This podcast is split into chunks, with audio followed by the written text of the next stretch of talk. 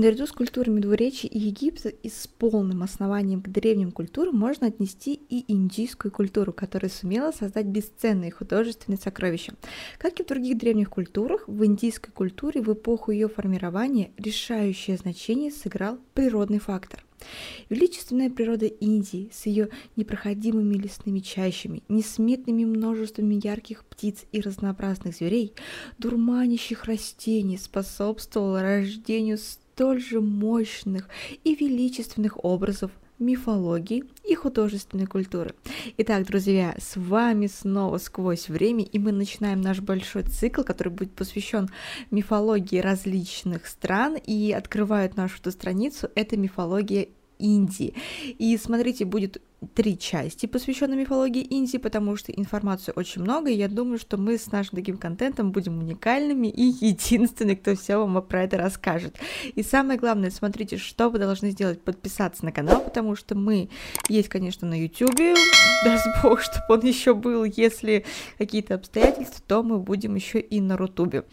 А, мы есть в Яндекс.Дзене, также есть группа ВКонтакте, Телеграм-канал, поэтому обязательно подписывайтесь. А если кто-то хочет составить такую небольшую благодарность на развитие канала, все будет в описании ниже, и вы можете оставить свою такую небольшую благодарность, потому что мне будет приятно, либо просто хотя бы доброе слово, чтобы дальше продолжать вас радовать невероятными потрясающими выпусками. А мы начинаем. Культура Индии. Давайте немножечко здесь уделим внимание, прежде чем начнем, начнем рассказывать полноценную такую лекцию, мне кажется, про мифологию Индии, как она вообще формируется, что в ней есть. Сразу скажу, если где-то я что-то буду как-то слова, точнее имена читать вдруг неправильно, либо запинаться, сразу извиняюсь, потому что это немного сложно по сравнению с тем же самым Древним Египтом или там Древней Грецией, вот так. Поэтому, смотрите, давайте начнем проговорим немножечко про культуру. А, культура Индии одна из древнейших культур человечества. Непрерывно а, она развивалась в течение нескольких тысячелетий. На протяжении этого времени многочисленные народы, населяющие территорию Индии, создали высокохудожественные произведения литературы. Ну и, конечно же, искусство. Многие из этих произведений относятся к древнему периоду истории Индии, который охватывает промежуток времени с третьего тысячелетия до нашей эры по пятый век нашей эры. Географическом отношении Индия, она делится на Южную Индию, Индостанский полуостров и, получается, Северную, которая занимает бассейн рек Инд, Инда и Ганга э, и примыкающие к ним области. В северной части Индии, э, в плодородных долинах больших рек, главным образом и развивалась культура Древней Индии, которая начала складываться уже в третьем тысячелетий до нашей эры. В Северной Индии крупнейшим было государство Магадха, ужасные, правда, такие названия, которыми владела почти вот всей долиной Ганга. В это время э, утверждается и становится господствующей идеологией брахманизма, которая отличалась от э, ведической более отчетливо выражением классовым характером. Брахманская религия, она возникла в начале первого тысячелетия до нашей эры. Э, она освещала разделение общества на варные группы, которые отличались по их положению в обществе и утверждала привилегии жрецов и военной знати. Искусство Древней Индии в своем развитии было связано с другими художественными культурами древнего мира, от Шумер и до Китая. В изобразительном искусствах и архитектуре Индии, особенно в первые века нашей эры, проявились черты, связанные с искусством Древней Греции, а также с искусством стран Средней Азии. Последние, в свою очередь, воспринимали многие достижения индийской культуры – Одним из необходимых и важнейших элементов богатой и самобытной духовной культуры Древней Индии, наследие которое не утратило для нас вообще живой интерес и поныне является мифология Древней Индии. Памятники древней литературы и искусства Индии невозможно понять, не зная ее мифологии.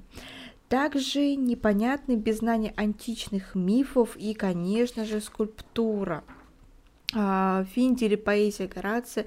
И это относится не только к древним памятникам. Начиная, например, с эпохи Возрождения, образы античной мифологии вошли в плоть и кровь европейской культуры. И сейчас трудно представить себе образованного человека, не имеющего хотя бы самых общих сведений вот в этой области. Точно так же мифологические представления древних индийцев э, не только отразились в какой-то такой санскритской литературе, они продолжали, по сути, ну, питать и духовную жизнь народа на протяжении веков, вплоть там и до наших дней. И распространились за пределы Индии и вошли в литературу, искусство стран Востока, которые воспринимали вот влияние всей вот этой индийской культуры. Расскажу вам про мифологию, вообще вот чуть-чуть э, такое вот ознакомительное про Индию, такие общие сведения, и перейдем к более к детальному разбору. Что касаемо мифологии Древней Индии как основы ее культуры – Индийская мифология, она представляет собой необразимое море сюжетов и образов, запечатленных в обширных циклах и памятниках древней литературы, которые охватывают века и тысячелетия культурной традиции. Естественно, что единой системы понятий и воззрения на мир мы не найдем на протяжении всего периода ее истории. Мифологические представления древних индийцев менялись и эволюционировали от одной эпохи к другой – исчезали старые и возникали новые концепции, образы, культуры, культы там древнейших божеств тускнели и сходили со сцены. А на смену им выдвигались новые местные божества и культы включались в центральный пантеон. Либо оттесняя закрепленные в нем раньше, либо сливались с ними, обогащая их новыми чертами атрибутами, менялось содержание всех мифологических образов смешивались акценты в старых мифов, которые получили новую интерпретацию в свете изменившихся в историческую эпоху идеологических течений.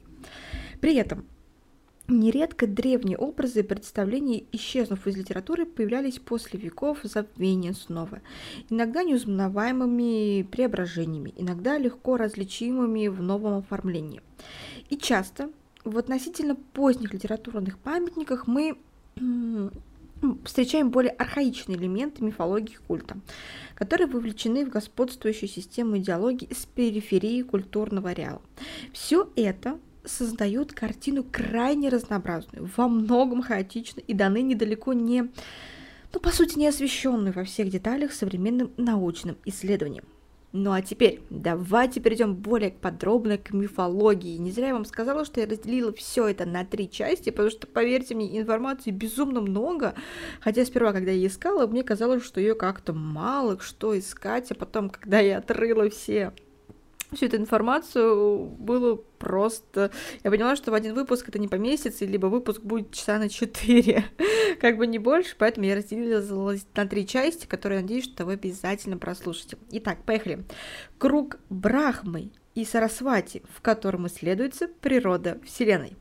Кто такой Брахма-бог? Это создатель, выглядит как жрец, распевающий ведийские гимны и держащий в четырех руках ритуальные инструменты. Каждый ритуал завершается напевом «шанти-шанти-шанти», что означает «успокоение, успокоение, успокоение». Успокоение и спокойствие – это конечная цель каждого ритуала. Она приходит, когда адепт в согласии с тремя мирами – собственным, культурным и национальным. Для этого он должен воспринимать мир в его целостности, увидеть со всех точек зрения. Это делает Брахма, чьи, получается, четыре головы, они как вот смотрят по четырем сторонам света. Для индуистов Брахма – это бог, который творит мир. Мир, который он творит, зовется Брахмандой, яйцом Брахмы. Это мир не только внешний, вещественный, подчиняющийся математической логике. Это одновременно и внутренний иррациональный мир чувств и ощущений. Согласно ведийским текстам, Бог не творил этот мир, он просто сделал так, что все создания узнали о нем. Осознание ведет к открытию. Открытие есть творение. Сарасвати – это богиня, которая воплощает знание. Она – это мир, который вдохновляет и рассказывает о самом себе. Она не носит украшения, не пользуется косметикой и одевается в простой белой саре, которая не провоцирует ни желания, ни влечения. Ее нужно искать. Она путешествует на цапле, которая символизирует концентрацию и на лебеди, который символизирует проницательность ума, так как ему приписывают способность отделять от воды растворенное в ней молоко. В четырех руках она держит вину. Вину – это инструмент, похожий на лютлю. А, книгу, перо и нитку бусин памяти. Труднодостижимой, при этом бесконечно преданной, она хранит ответы на все вопросы. Мир, открытый Брахмой, воплощен в богине. Она существовала всегда, даже тогда, когда ее не видел. Для Брахмы богиней является Шатурапа, та, которая может э, принимать бесконечное число форм. Шатурапа есть Сарасвати, богиня знания, так как бесконечности ее обличия она повторяет вопрос Брахмы «Кто я?». Этот вопрос – отправная точка творения. Из-за него Бог открыл глаза и взглянул на богиню. Ну а теперь мы перейдем как бы небольшому такому отступлению 330 миллионов божеств. Не переживайте про всех них, мы сейчас не буду вам рассказывать, иначе мы тут потом с вами под конец уснем выпуском. Это будет тяжело, даже мне. 330 миллионов индуистских божеств – это метафора э, бесчисленных форм, с помощью которых божественное становится доступным человеческому сознанию. Итак, Вишварупа или Виратсварупа, какие названия, правда? Если вы как-то конспектируете, обязательно это записывайте. Это космическая форма Бога. Бог индуистов вмещает в себя все на свете. Все сущее, манифестации божественного. Такого видения мир не оставляет места идеи зла. Зло подразумевает нечто чуждое божественной воле. Когда все есть, Бог это значит, что ничто, даже то, что мы презираем или что категорически не признаем, не может быть э, боготворным. Добро и зло – это оценочные суждения, основанные на человеческих ценностях. Человеческие ценности, какими бы необходимыми они не были бы для построения цивилизационного общества, основываются на ограниченном представлении о мире. Когда это представление меняется, меняются ценности и суждения, а вместе с ним и общество. Санскритское слово «майя» описывает все, что есть у, все, что у чего есть мера. Человеческое понимание ограниченное, значит, у него есть мера, а значит, это майя. Верить в то, что майя есть истина, значит пребывать в заблуждении.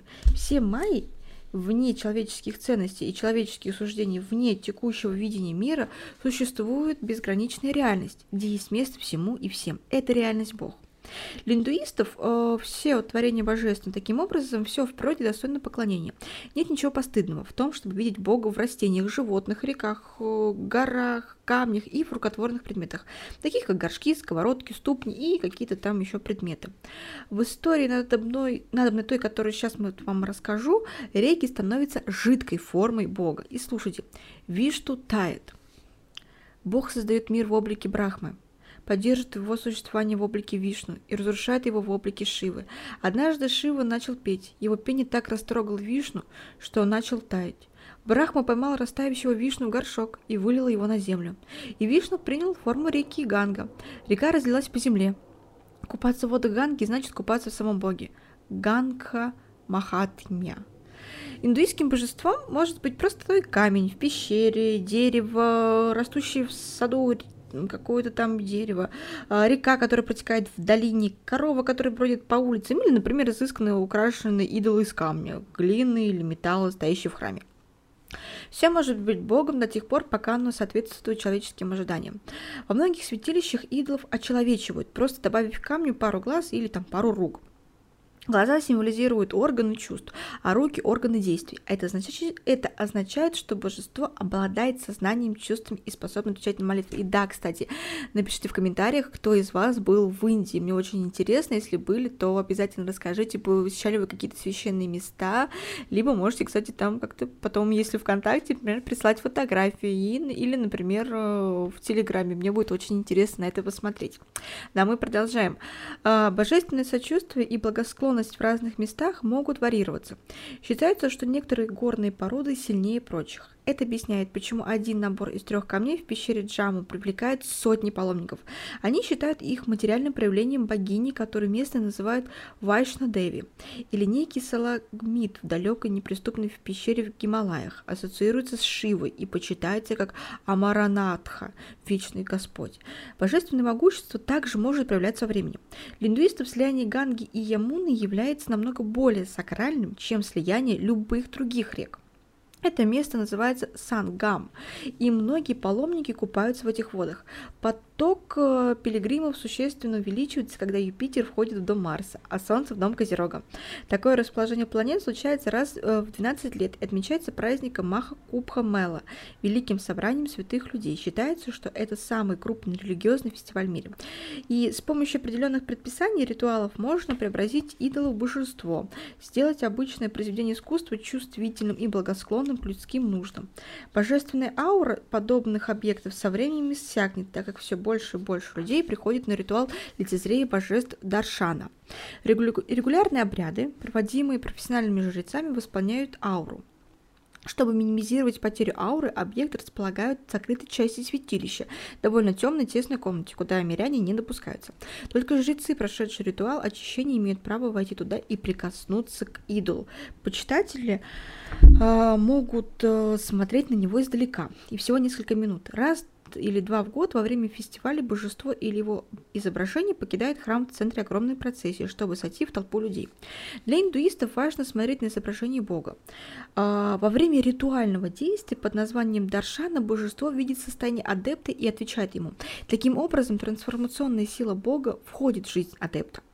Преданные Шринаджи э, часами стоят в долгих очередях э, в переполненных залах его хавели в э, Раджастан – это один из образов, э, в которых предстает Кришна, то есть э, семилетний там мальчик. И это главный храм, посвященный этому божеству, находится в городе Надхадвара в штате Раджанстан и по своим архитектурным особенностям повторяет характерные для этого региона особняки Хавели. Итак, а, хотя его даршана длится буквально несколько секунд, поэтому местные его называют джанки, дразнящие мелькания. И вот, небольшое такое отступление. А, поворот для Канагадасы. Статуя Кришны в храме Утупи раньше стояла лицом к востоку. В храме могли войти только люди высших каст. Канагадаса, преданный из низшей касты, стоял снаружи западной стены, отчаянно желая сойти и хотя бы мельком увидеть своего господа. К всеобщему изумлению статуя святилища повернулась на запад, и Канагадаса смог увидеть его сквозь щель в стене. Это гласит предание храма Удуппи. Некоторые идолы обладают самостоятельной силой и называются свяямбуху. К ним стекаются толпы почитателей. Ритуалы восполняют ауры, им практически не требуется или требуется вообще. Считается, что Баладжи, божество, покоящееся на вершине холмов Тримала в штате Андарха Парадыш, не только настолько чутко к людским нуждам, что его даже когда его глаза закрыты сандаловой пастой, оно все равно отвечает на просьбы сотен тысяч паломников, которые каждый день приходят в храм. Когда преданные покидают святилище, они стараются унести с собой какой-нибудь предмет, касающийся божества. Сухие хлопья, сандаловой пасты, пепел, воду, цветы, одежду или еду. Э, все это Просада. После прикосновения к Богу в нем остается божественная аура. Просада несет в себе божественное благословение, принцип которой лежит в основе этой практики. Называется контактная магия, то есть способность переносить священную силу через прикосновение. Божеству могут поклоняться на открытом воздухе во время святилища из бамбука, тростника и ткани, которые после церемонии разбирают. Или идола могут поставить на постоянный алтарь внутри дома только для членов семьи или в общественном месте для членов сообщества. Индуистские храмы – это не просто зал для молитв или место, где собираются верующие, это резиденция Бога. Каждый день главное божество купают, кормят, украшают и почитают. Каждый день божество встречает преданных, э, принимает их подношения и отвечает на их молитвы. Для индуистов храм не менее значим, чем его божество – Божество – это смысл храма. Если бы божества не существовало, то верующие не ходили бы в храм.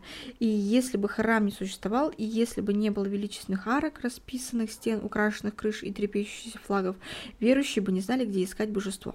Храм и божество внутри него дополняют друг друга. Храм – это тело, а божество – его душа.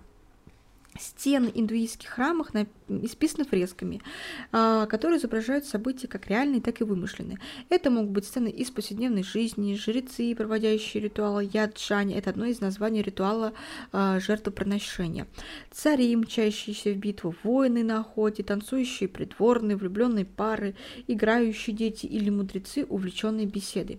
Все это могут быть и фантастические изображения боги с несколькими, например, головами, многорукие богини, демоны с клыками, мифические существа, например, сочетание облик змеи, льва э, и слона.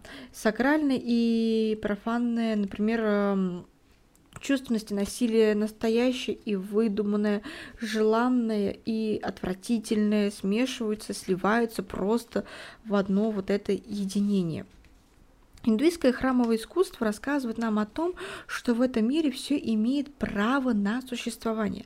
И для Бога нет и не может быть границ, поскольку, поскольку Брахманда безгранична, и возможности внутри нее бесконечны. И таким образом индуистские храмы э, являются архитектурным выражением всего индуистского понимания мира – На ранних этапах индуизма, в так называемую эпоху Вед, храмов не строили.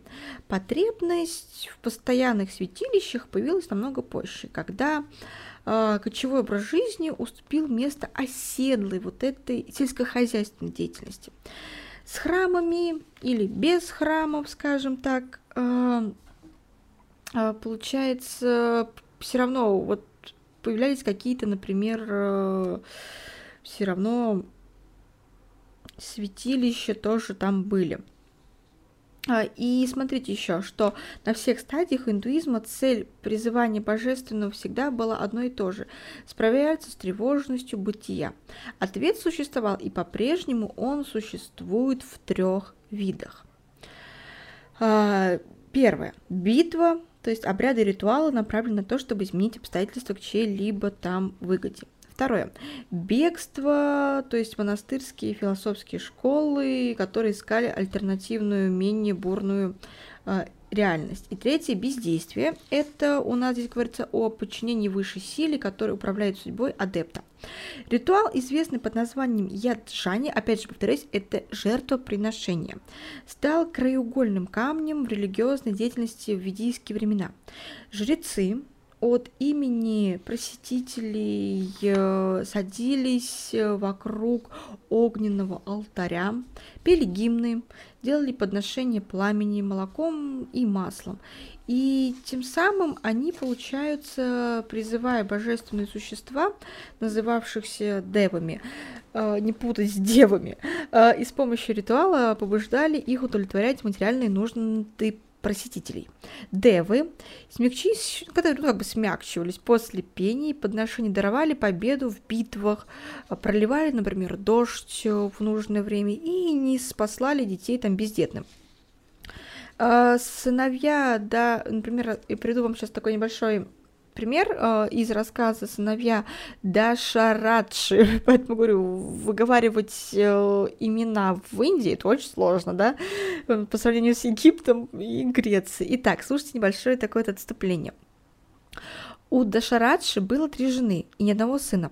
По этой причине он пригласил Риши Рихадшаргуманию, чтобы тот провел Яджуню.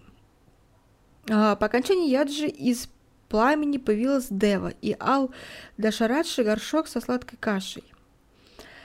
Дай ей своей жене, она родит тебе сына, сказал дух. Дашарадши дал половину каши своей старшей жене Каушали и половину своей любимой жене Кайкени. Обе они дали по половине от своих порций младшей жене Сумиреты. В итоге Каушали подарил жене Раме, Кейки, Брахати, а Сумирята близнецам э, Лакшани и Шарудхани. Рама и Лакшана стали неразлучны, так как, как и Бхарата с Шарагудшей э, тоже из Рамаяна. Ужасные, правда, такие слова, точнее имена, которые мы с вами сейчас слушаем, но сразу говорю, извиняюсь, если что-то говорю, как-то выговариваю их не так, потому что, ну, немножечко сложно. Итак, давайте продолжим дальше изучение нашей всей э, индийской мифологии. Итак, ведийские боги, так, они пребывали над землей. Был а, Агни, а, то есть огонь, который существовал над землей. Был Ваю, ветер, который занимал пространство между землей и небом. Был Индра, правящий на небе, который вызвал дождь, пронзая грозовые тучи своими молниями. Также были Сурья, Солнце, Чандра, Луна и еще где-то 7 небесных тел, или грах, чьи перемещения по 12 солнечным домам и 27 лунным побуждали сильнейшее любопытство. Они не только отмечали смену времен года, но и показывали судьбу людей. Знаете, такая небольшая отголоска, если вспоминаем, что кто у нас, например, в одной вот тоже мифологии плел нити судьбы, про которые мы тоже с вами будем разбираться, но вы давайте вспомните, кто же плел нити судьбы. Итак, э, что же дальше? Именно в ведийские времена появилась Джиотишашастра или астрология. Нам проще, конечно, сказать с вами астрология, чем Джиотшашарша. Благодаря ей люди могли узнать, когда наступит благоприятный и неблагоприятный периоды, предсказывали грядущие бедствия, понимали, как воплотить мечты и изменить судьбу с помощью драгоценных камней и ритуалов, которые противодействовали силе Грах. К астрологическим божествам относятся не только Девы, но и Риши, это Брихашспати и Шукра, и Ассуры, Раху и Кету. Риши были хранителями ведийского знания, и в ведийские времена именно они знали все премудрости этих глубоко почитаемых текст текстов, а, чья сила, по общему убеждению, не уступала силе богов. Асуры, враждебные девы, обитают под землей, но Асуры, Раху, Кету особенные. Они обитают на небе в виде затмений и комет, которые влияют на небесный рисунок и, следовательно, на судьбы тех, кто живет на Земле. Так что Раху, Кету тоже стали поклоняться скорее с целью задобрить, чем из восхищения. И следующая история объясняет, как случилось, что Раху и Кету получили равный статус богами. Итак, рассказ Раху Кету. Некогда Адития и Дитии, сыновья Адити и Дити от мудреца Кашьяпы, дрались за горшок Амриты, нектара бессмертия. Вишну, бог принял чарующий облик Девы Махини и предложил разделить Амриту между ними. Очарованные красотой Девы, оба клана сводить, сводных братьев приняли ее предложение. Махини, отвлекая Дити своей соблазнительной улыбкой, стала лить Амриту в рты Адитиев.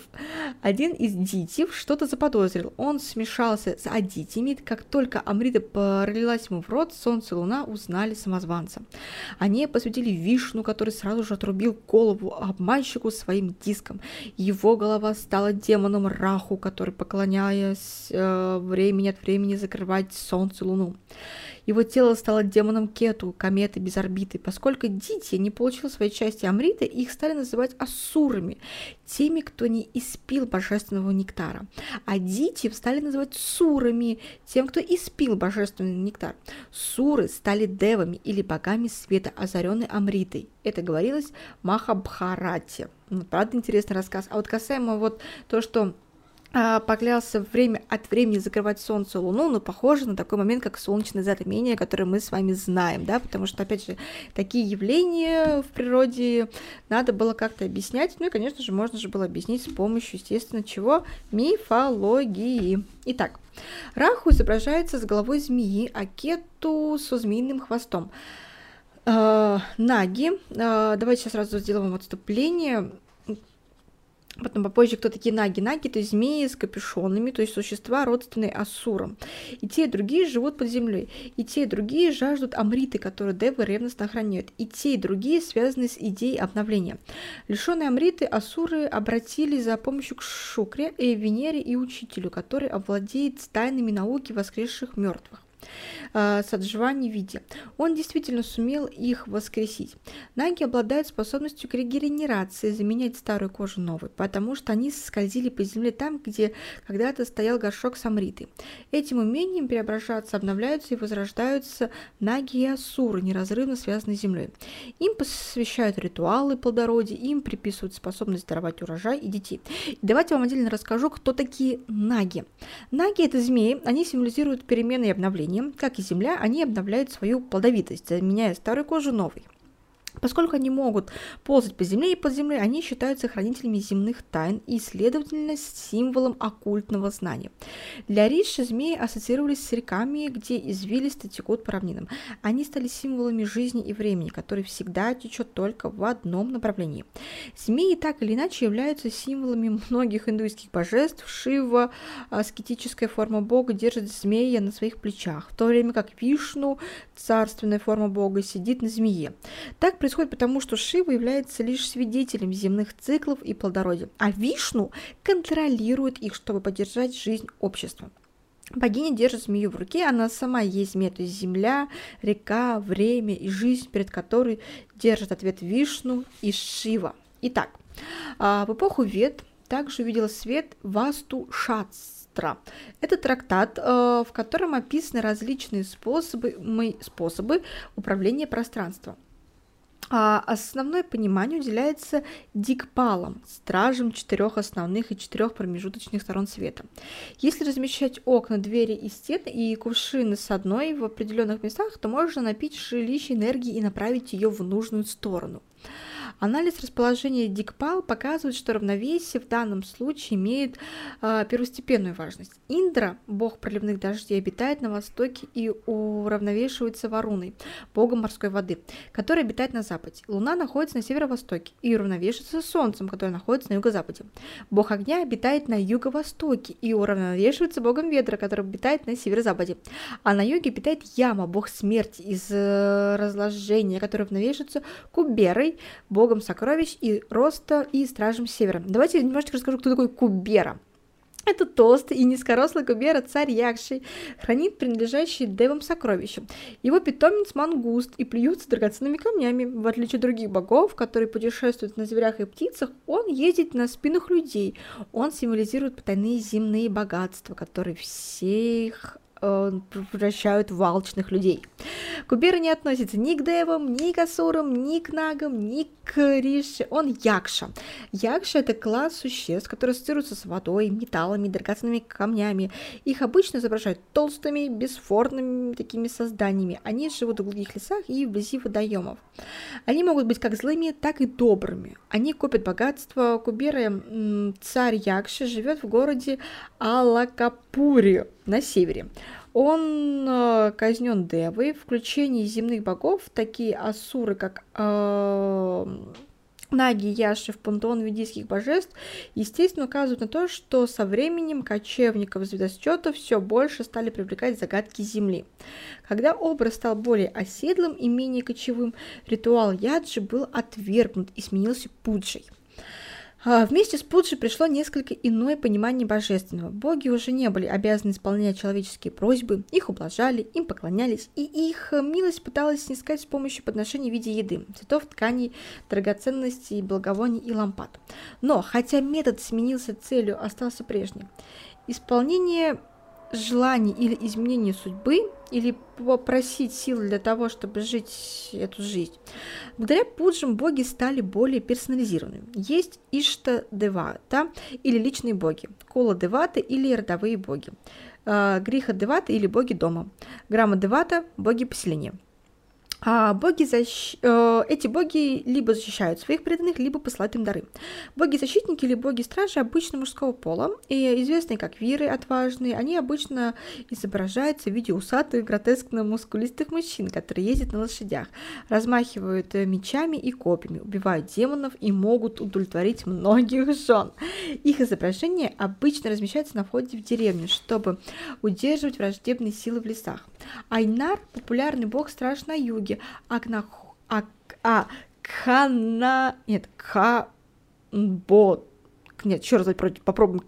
Боба. Господи, какие у них ужасные имена, правда? Хотя мне было бы интересно побывать в Индии и вот услышать, как люди разговаривают и так далее. Может, даже какие-то слова учат. Но поэтому, опять же, извиняюсь. Это Индия. Пытаемся с вами вместе, как говорится, обучаться и вот это все узнавать. Итак, пользуются почетом на плата дека, декан. А, боги плодородия и благоденствия обычно женского пола. Их называют мата, то есть мать. Даже созвучные очень похожи. И часто изображаются в виде пары глаз и рук на выкрашенном в пунцовом цвет камне. Итак, кто же такой Хандоба? Это народный страж народов маратхов. Как и все боги-стражи, Ханодба Усад ездит на белой лошади и владеет мечом. Его соотносят с Шивой. А, тело богини состоит из местных домов, полей и пастбищ. По сути, своей жизненной силы, а, мы сейчас возвращаемся, если что, к названию вот, э, мата, она питает всю общину. Чтобы получить доступ к ее ресурсам, люди приручали ее фертильность и контролировали ее репродуктивные энергии. Они ограждали ее, выдергивали сорняки и решали, какие семена должны произнести на ее почве. Но раз в год на свободу ворвалась дикая, такая неприрученная форма богини. Такая богиня возвращает себе свою фертильность и, и требует кровавых жертв.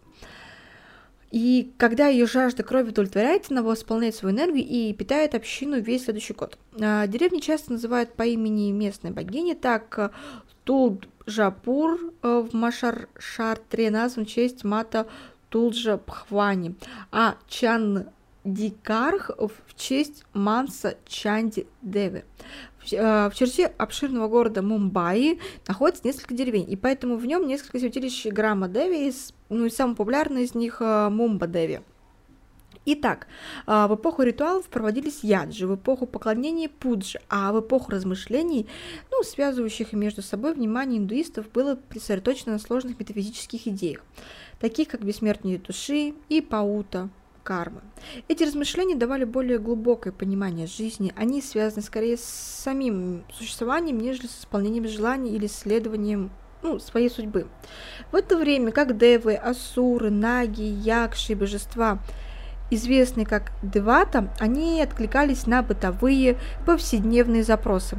Они не отвечали на вопросы о самой сути жизни. Зачем существует мир? Существуем ли мы на самом деле? Кто мы? Появилась потребность в Боге, бы превосходил богов. Появилась потребность в Ишваре, верховном господстве, в Махадеве, великом боге, который является богом и Бхагавани, вместителей всего на свете.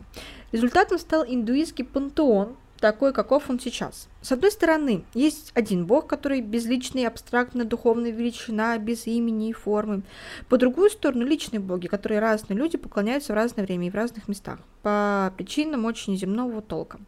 Разница между богом и богом, если писать с маленькой буквы, в том, что последний боится смерти и ревностно охраняет Амриту, нектар бессмертия. У Бога, не, о, если прям с большой буквы, если писать, э, у Бога нет такого страха. Бог никогда не умрет, потому что он никогда не рождался. И каждый раз, когда Бог моргает, Бог умирает.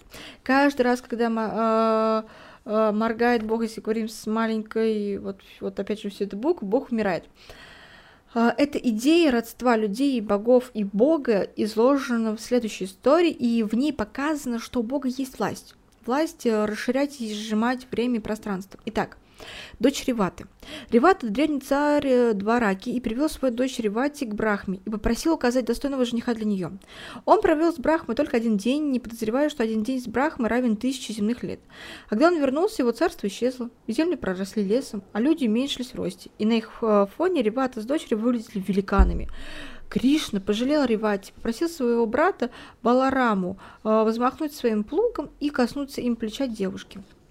Когда Баларама выполнил просьбу брата, Ревати стала ниже ростом. Баларама влюбился в нее и взял ее в жены. Это говорится из фольклора.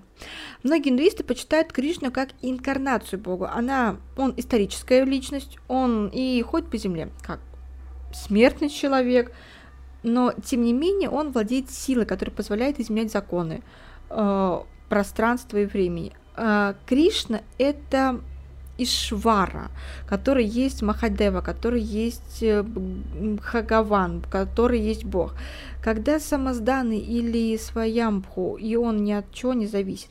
Если Бог обречен существовать в колесе жизни, то Бог, с большой буквы если говорить, может как войти в него, так и выйти. Бог э, может подчиняться закону Брахматы, но его существование от этого не зависит. Итак, небольшое отступление касаемо вот из рассказа «Сомнения Нарады». Нарада слышал, что у Кришны было 16 108 жен. Разве это может ублажать всех, подумал он. Исполненный любопытством, он решил посетить Двараку, город на острове, где правил Кришна. Там он увидел 16 108 дворцов. В каждом дворце он встретил Кришну, старицей. Для 16 108 жен цариц было 16 108 Кришну. Кришна отменил законы пространства и времени и разделился, чтобы все были счастливы. Нарада понял, что Кришна вовсе не обычный человек, он был самим Богом. Это говорится из Бхавата Пурана. Кришна – это Вишну, а Вишну – это одна из трех основных манифестиций Бога. Другие две – это Брахма и Шива. А, эти три манифестиции связаны между собой. Брахма творит, э, Брахма творит, Вишну сохраняет, Шива уничтожает. И творение без разрушения невозможно, как и разрушение без творения.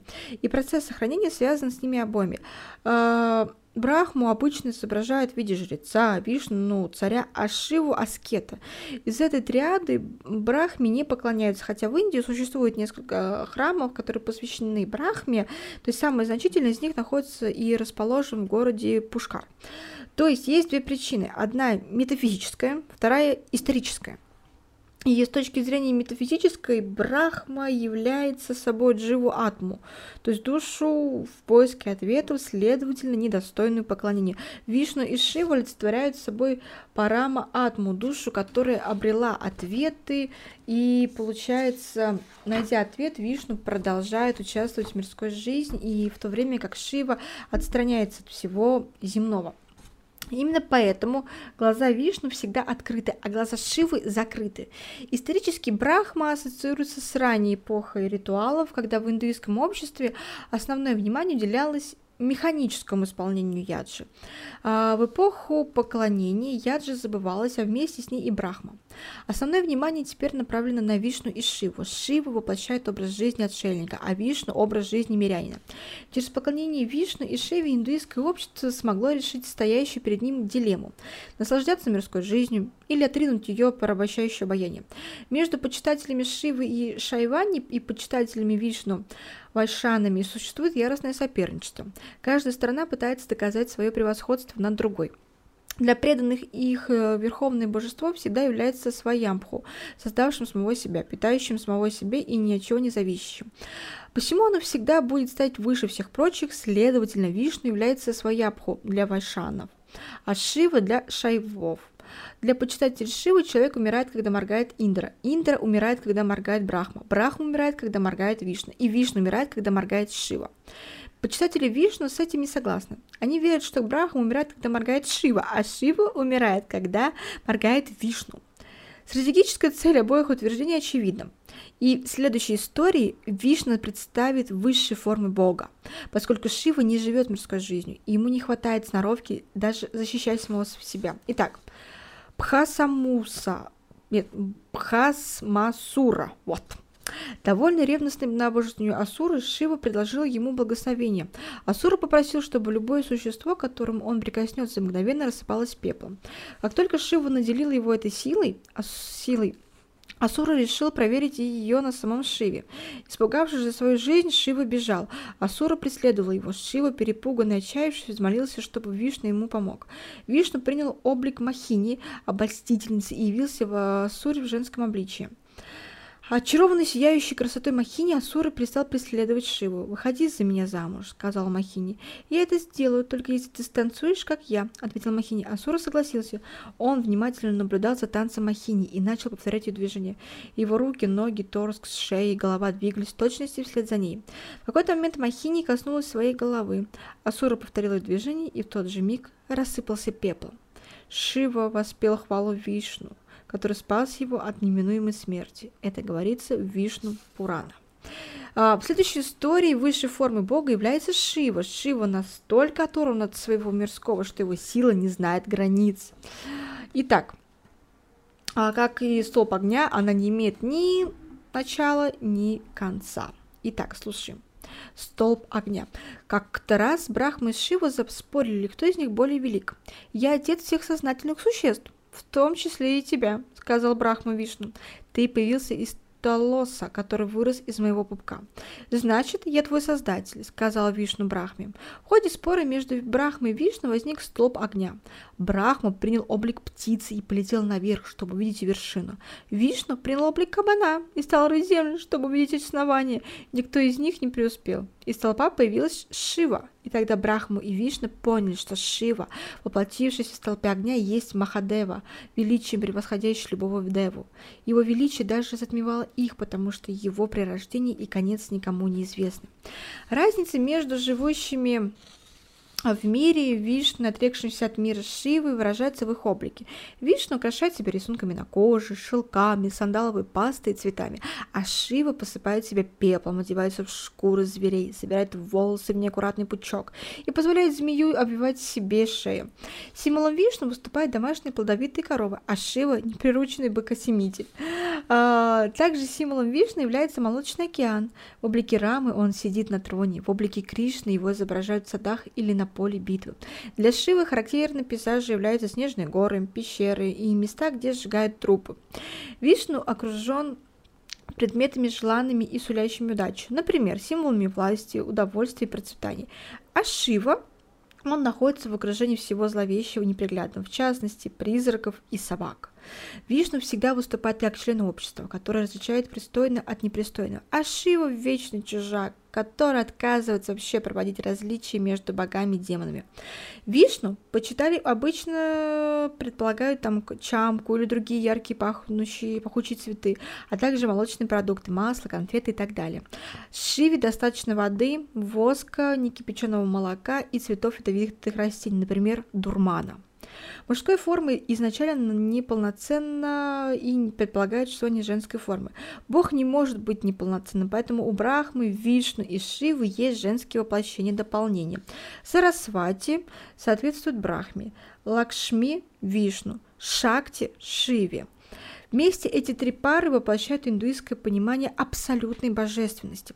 Брахма создает Вишну сохраняет, Шиву уничтожает, в то время как Сарасвати, Лакши и Шакти воплощают соответственное знание, богатство и силу. Мужские формы божественного выражаются глаголами «творить», «сохранять» и «разрушать», а женские формы э, божественного выражаются существительными «знание», «богатство» и «сила». Боги делают, богини существуют, боги активны, богини пассивны. Боги могут являться собой знание, богатство и силу, но именно боги, а, богини, извиняюсь, а, но именно боги и владеют знанием, богатством и силой. Следовательно, мужская форма божественна представляет собой субъект, тот, кто чувствителен к жизни, и тот, кто отвлекается на нее. Женская форма представляет собой объект, то есть она и есть сама жизнь. Иногда предание наделяют одну сущность создающим, сохраняющим и разрушительными аспектами Бога. Нараяна для Вайшхан, для Вайшнавов и Шива для Шайвов являются высшими манифестациями Бога. Три богини воплощены в одной, а Димая Шакти, или просто Деви, являются высшей манифестацией богини. Бог – это дух, богиня – материя, Бог – это душа, богиня – это сущность. Бог – наблюдатель, богиня – наблюдаемая. Бог утверждает абстрактные ценности. Богиня – это природный феномен. Бог – это божественное во всех существах. Богиня – это божественное вокруг всех существ. Один не может существовать без другого. Без одного нет другого. Итак, друзья, мы положили с вами начало нашего цикла, посвященного мифологии. Как вы понимаете, мне даже кажется, что по мифологии у нас будет не три цикла, мне кажется, четыре цикла, потому что это очень много информации, она интересная и, я думаю, познавательная. Но смотрите, мы будем с вами все чередовать. Мне кажется, на нашем канале сквозь время три таких больших столбца э, выпусков. У нас, конечно же, есть выпуски, посвященные Англии, которые я вот увлекаюсь и узнаю. Выпуски, конечно, посвященные Романовым. И вот у нас сейчас мифология. Ну и, конечно же, есть специальные выпуски. Поэтому мы все будем чередовать, будут плейлисты, вы сможете, конечно же, все находить, все выпуски. Я вам безуюсь, как говорится, торжественно клянусь, что все будет выпущено, и вся мифология будет нами с вами изучена. Смотрите, следующий выпуск я хотела бы посвятить посвятить знаменитой писательнице, которая популярна и до сих пор, и которая у нас, наверное, ассоциируется со словом детектив. Это Агата Кристи. Да, друзья, мы перенесемся с вами в детективные рассказы и жизнь самой Агаты Кристи. Почему она начала писать? Что там, какие были интересные моменты в ее жизни? Поэтому да, э, подписывайтесь на канал обязательно, смотрите, слушайте. Мы есть на подкаст-платформах. Все выпуски будут входить, правда, мы никуда не денемся, если что-то вдруг там заблокируется. У нас очень много площадок, платформ, где вы можете меня найти. Все ссылки на соцсети, есть в описании. Обязательно подписывайтесь. Я всегда там. В Телеграме вообще там очень много всего интересного. Там просто такие интересные моменты с вами. Последнюю всю информацию вам публикую. А, Вконтакте есть также видео-версии всех выпусков. На Яндекс.Дзене тоже все выпуски есть. На подкаст-платформах можете меня слушать. Ну и я думаю, что еще мы освоим площадочку Рутуба. Ну, мало ли что, чтобы у нас тоже была, так что тоже туда подписываться все будете и смотреть меня. Ну и, конечно же, YouTube, пока у нас он есть, и мы с ним тут живем. Поэтому спасибо, что дослушали. С вами был исторический блог «Сквозь время».